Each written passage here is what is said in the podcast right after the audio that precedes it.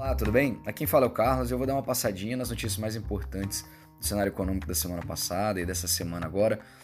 Começando lá pelos Estados Unidos, né, o que liderou uh, o comunicado econômico na semana passada foram as divulgações de resultados das empresas americanas.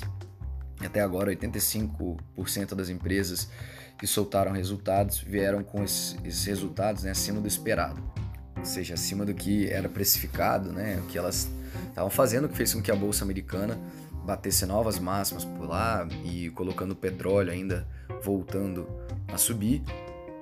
E ainda foram mais impulsionados porque nos Estados Unidos a gente está caminhando com um pacote de gasto de mais 2 trilhões, que vem há algum tempo sendo discutido, a gente vem falando por aqui, é o que vai dar né, um, um impulso a mais para as empresas continuarem é, crescendo. E isso também né, força o comunicado de alguns membros do Banco Central Americano de que a alta de juros lá vai vir um pouco mais cedo? A economia tem desacelerado um pouquinho agora no terceiro tri, nos dados que estão fechando, né? É, e, mas já acelera agora no quarto trimestre desse ano. Né? O PIB de lá saiu na semana passada com 3,2% de crescimento no ano a ano e deve continuar ainda é, né, acelerando um pouquinho para o final desse ano agora. E lá da China, a gente apareceu bastante notícia sobre as dúvidas né, das empresas de construção é, viu com algumas outras reportando alguns problemas, mas a Evergrande, que é a principal é, pivô desse, dessa situação na China, conseguiu avançar na sua reestruturação, que é uma boa sinalização é, para o setor como um todo. E o governo até soltou um comunicado né, sobre a desaceleração econômica em curso por lá nos últimos aconteceu no último trimestre, que está indo ao encontro das metas que eles tinham e eles estão com muitas ferramentas para incentivo caso eles precisem usar e ainda é, estudam isso caso seja necessário. É, alguns dados que saíram na semana passada na China saíram divergentes, com a indústria algum, pra, de alguns setores crescendo, outros caindo, então é, depois desses fechamentos né, de alguns setores que aconteceram por lá. Isso fez com que também com a intervenção mais forte do governo car o carvão, que é a matriz energética principal da China, que o governo estava tendo problema, voltasse a melhorar um pouquinho e cair, né? Isso ajudando a economia por lá. E falando um pouquinho de Europa, né, a gente tem um arrefecimento do crescimento para lá agora, provável nesse quarto trimestre, mas já voltaram né, um ritmo de crescimento pré-pandemia, eles estavam até crescendo um ritmo acima. Os últimos dados é, mostram que a economia europeia aparentemente voltou a seu estado inicial. Eles estão tendo né, dados de inflação mais forte por lá, que é uma discussão que está se tendo é, no continente europeu. Né? Inglaterra deve aumentar juros mais cedo, já sinalizou isso. E o Banco Central Europeu, né, que é diferente do, do Banco Central da Inglaterra, mostrou que eles não devem fazer esse aumento nem para esse ano nem para o ano que vem. Essa inflação, eles comunicaram né, que essa inflação é até bem-vinda para retirar o bloco de juros tão negativos, que os juros lá ainda é negativo, né, ou seja, abaixo de zero. É, as pessoas que deixam né, dinheiro nos títulos do governo na zona do euro podem retirar menos dinheiro do que colocaram, é, porque não tem rentabilidade alguma. Isso atrapalha caso o governo precise dar mais algum estímulo, o juros já está extremamente né, estimulativo.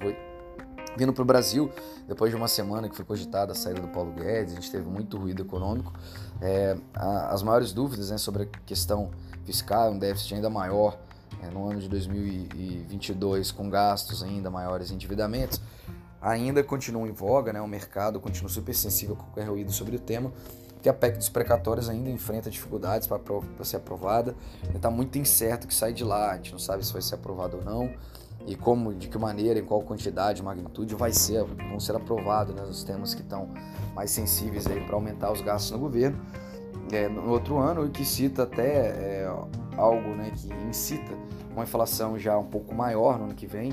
Todos os bancos já estão mudando essa projeção. O IPCA 15, a medida de inflação nossa aqui, é, já veio um pouco mais alto, por exemplo, continua pressionando, o que fez com que o Banco Central é, do Brasil é, revisasse suas previsões também e colocasse os juros para ainda mais alto. Ele aumentou é, um, em 1,5% os juros no Brasil, já comunicando que vai aumentar em mais 1,5% na próxima reunião de dezembro.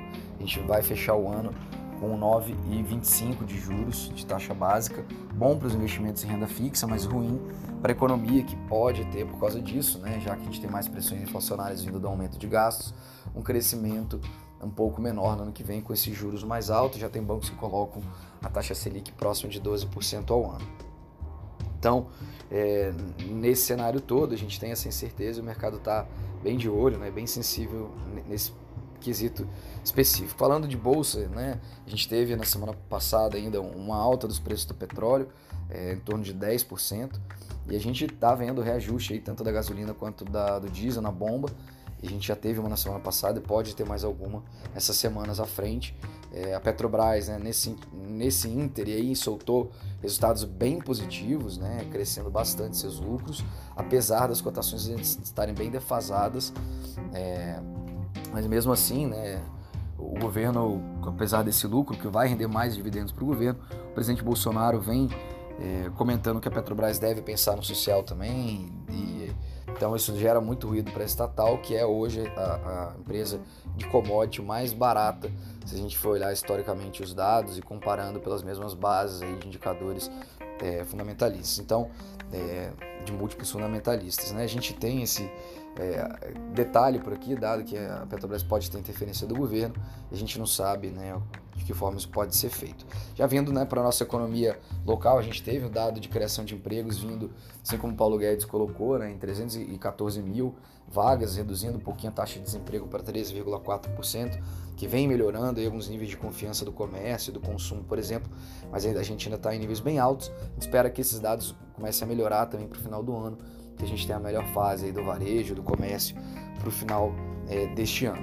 Tá bom? Então a gente segue ainda com o noticiário pesando no Brasil, dadas as reformas, a gente espera que a gente consiga caminhar com elas para dar uma é, visibilidade maior para o nosso cenário. A gente aqui no Brasil já tem uma entrada de estrangeiros, né, de pessoas físicas muito forte né, nos mercados nacionais de renda variável, né, enquanto algumas é, grandes empresas, né, grandes fundos continuam de stand-by. A gente vê esse movimento toda a indústria brasileira, dado que a gente tem uma economia que está recuperando, né? os dados estão vindo melhores, dados fiscais do governo também de superávit surpreenderam as expectativas, mas a gente tem muita incerteza do fronte de reformas, aí, das aspectos precatórios que ainda não foi resolvido. A gente espera que seja nessa semana agora, uma semana mais curta, que pode dificultar os trabalhos é, lá no Congresso, mas a gente acredita que eles caminhem, já que é algo que está em discussão há tanto tempo. É, desejamos uma boa semana a todos e bons investimentos.